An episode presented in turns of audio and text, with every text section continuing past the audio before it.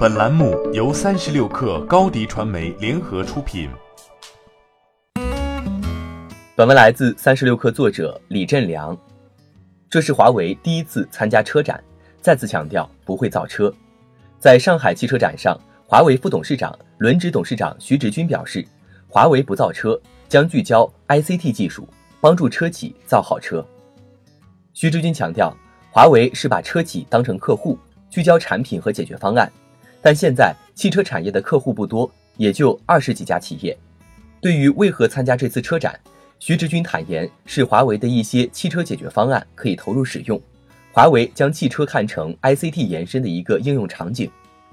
徐志军介绍了华为做汽车解决方案的思路是：华为在做的是围绕连接和人工智能，基于 ICT 技术推出全场景的汽车数字化解决方案，把一些零部件放到汽车上。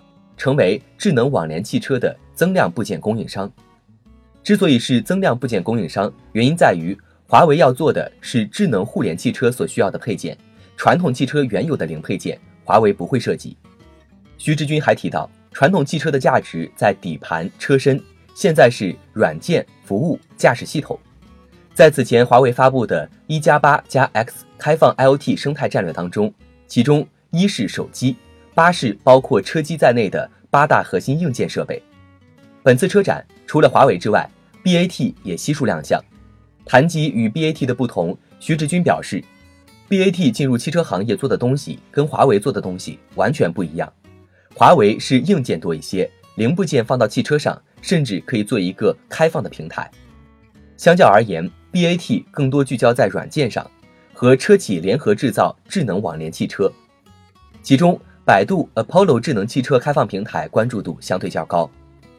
目前，华为对汽车客户提供的服务有基于 MDC，也就是移动数据中心的车载计算平台和智能驾驶子系统解决方案；基于华为云的自动驾驶云服务 Octopus；4G 或 5G 车载移动通信模块和 T-Box 及车载网络；华为 HiCar 人车家全场景无缝互联解决方案。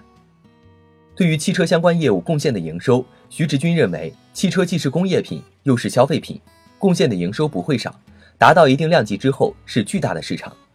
对于汽车相关业务对华为的重要性，徐直军和手机业务进行了类比。可能十年以后的汽车行业，华为又很牛。